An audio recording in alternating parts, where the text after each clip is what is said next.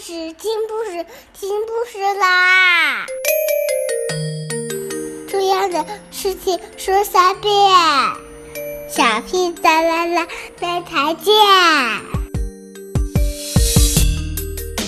快来听故事吧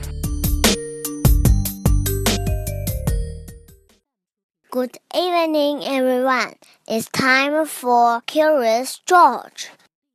Curious George rides a bike. I went to the animal fair. The birds and the beasts were there. The big baboon by the light of the moon was combing his auburn hair. The monkey he got drunk and sat on the elephant's trunk. The elephant sneezed and fell on his knees, and that was the end of the month. This is George. He lived with his friend, the man with the yellow hat.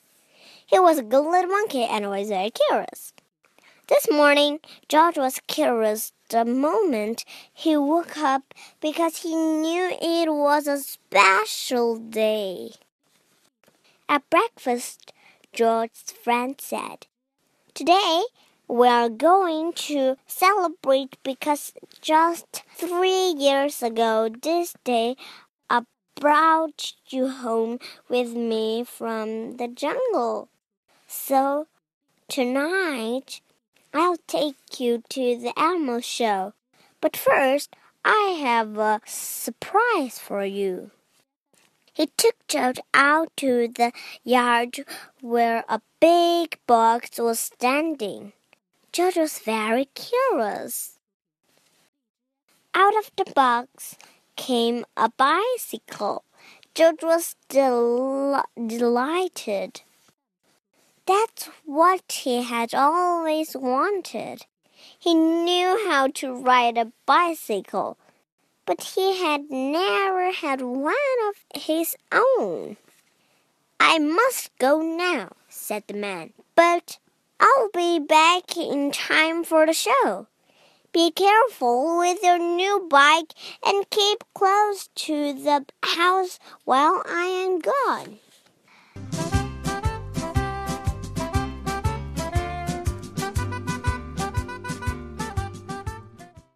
George could ride very well. He could even do all sorts of tricks. Monkeys are good at that. For instance, he could ride this way with both hands off the handlebar. And he could ride this way like a cowboy on a wild bronco. And he could also ride backwards. But after a while, George got tired of doing tricks and went out into the street. The newsboy was just passing by with his bag full of papers. It's a fine bike you have there, he said to George. How will you like to help me deliver the papers? He handed George the bag and told him to do one side of the street first and then turn back and do the other side.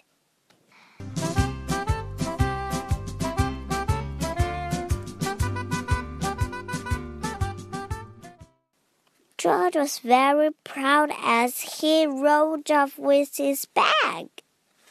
He started to deliver the papers on one side of the street as he had been told. When he came to the last house, he saw a little river in the distance.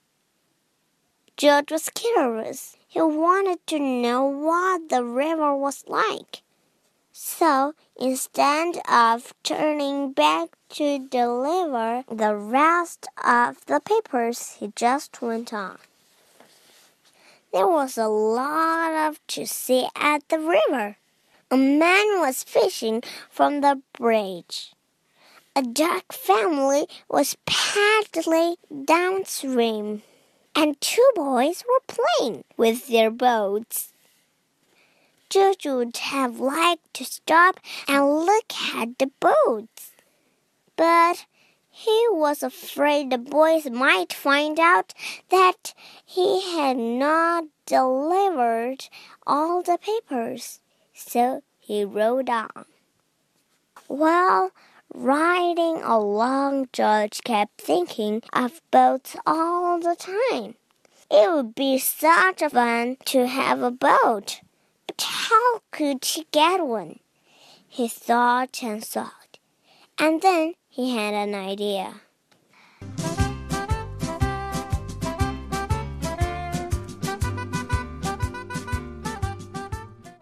He got off the bicycle, took a newspaper out of the bag, and began to fold it. First, he folded down the corners like this.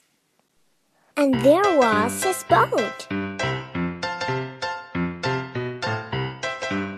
Now the moment had come to launch the boat. Would it float?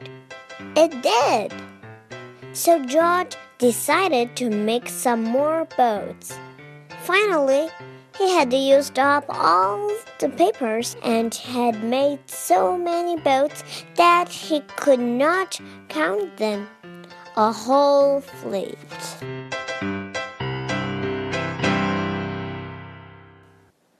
Watching his fleet sailing down the river, George felt like an admiral. But watching his fleet forgot to watch where he was going. Suddenly, there was a terrible jolt. The bicycle had hit a rock and George flew off the seat, head first. Luckily, George was not hurt, but the front wheel of the bicycle was all out of shape and the tire was blown out.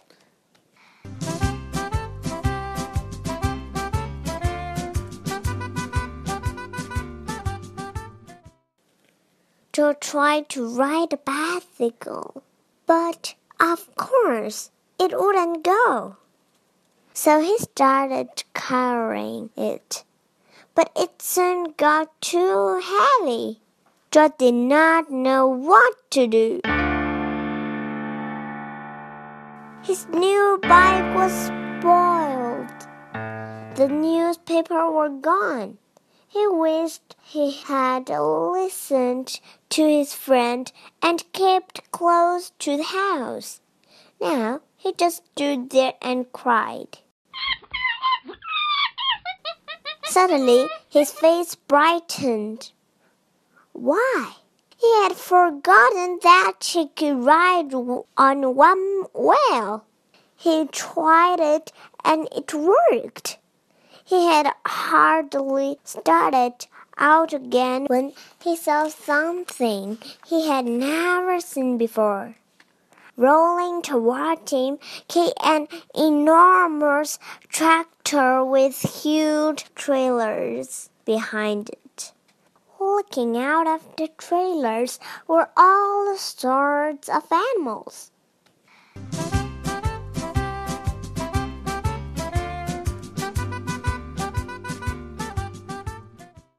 To George, it looked like a zoo on wheels. The tractor stopped and two men jumped out.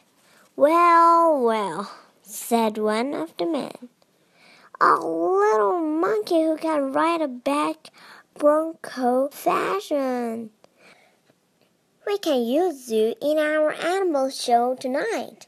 I am the director of the show, and this is Bob. He can straighten the wheel and fix that flat in no time. And then we'll take you along to the place where the show is going to be. So the three of them got into the cab and drove up.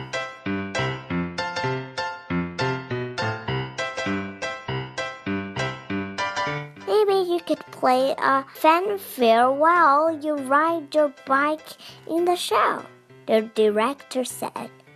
I have a bugle for you right here. And later on, you'll get a green coat and a cap just like Bob's.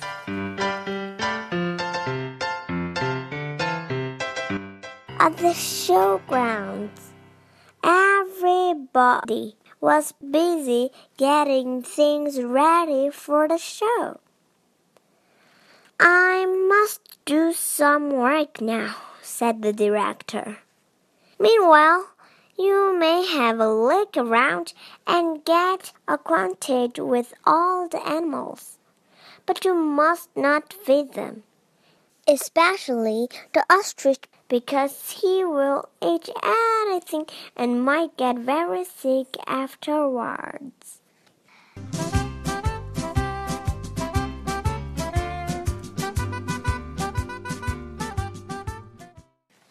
George was curious. Would the ostrich really eat anything? He wouldn't eat a bugle, or would he? George went a little closer to the cage, and before he knew it, the ostrich had snatched Bugle and tried to swallow it.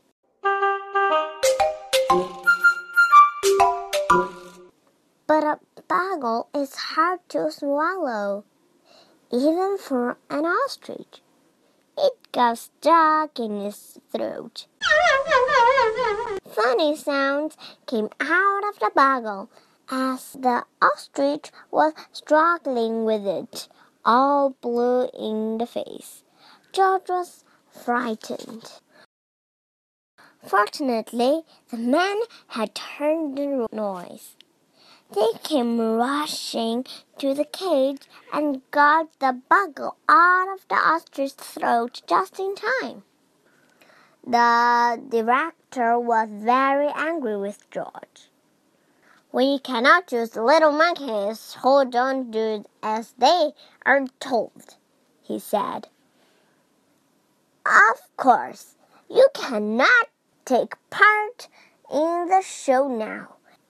We will have to send you home. George had to sit on a bench all by himself and nobody even looked at him. He was terribly sorry for what he had done, but now it was too late. He had spilled everything.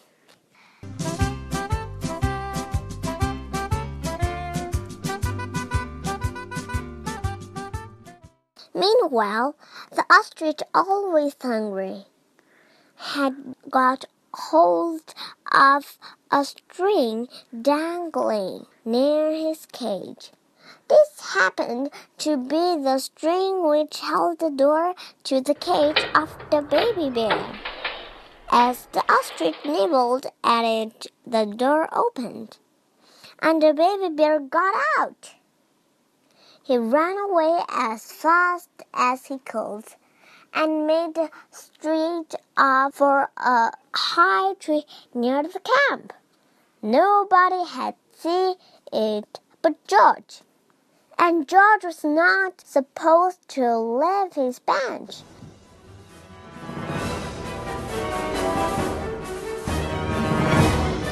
But this was emergency, so he jumped out grabbed the bubble and blew as loud as he could. Then he rushed to his bicycle. The man had heard the alarm and thought at first that George had been naughty again. But when they saw the empty cage and the ostrich nibbling at the string, they knew what had happened.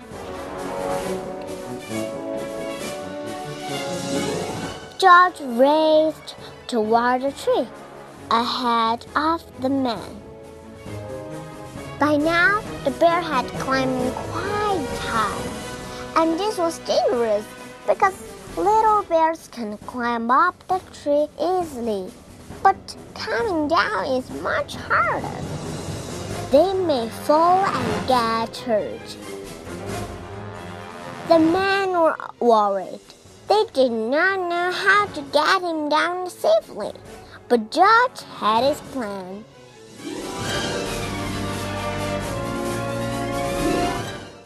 With the bag over his shoulder, he went up the tree as fast as only a monkey can.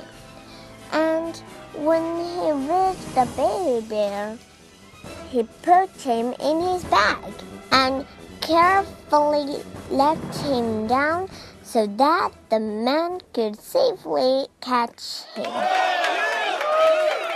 Everybody cheered when George had come down from the tree.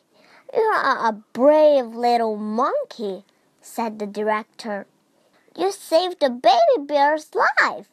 Now you'll get your coat back, and of course, you may ride your back and play the bugle in the show. Finally, the show was on. Then the whole town had come to see it. And how surprised they were to discover George on his bike, right in the middle of it. The newsboy was there too, and also the man with the yellow hat.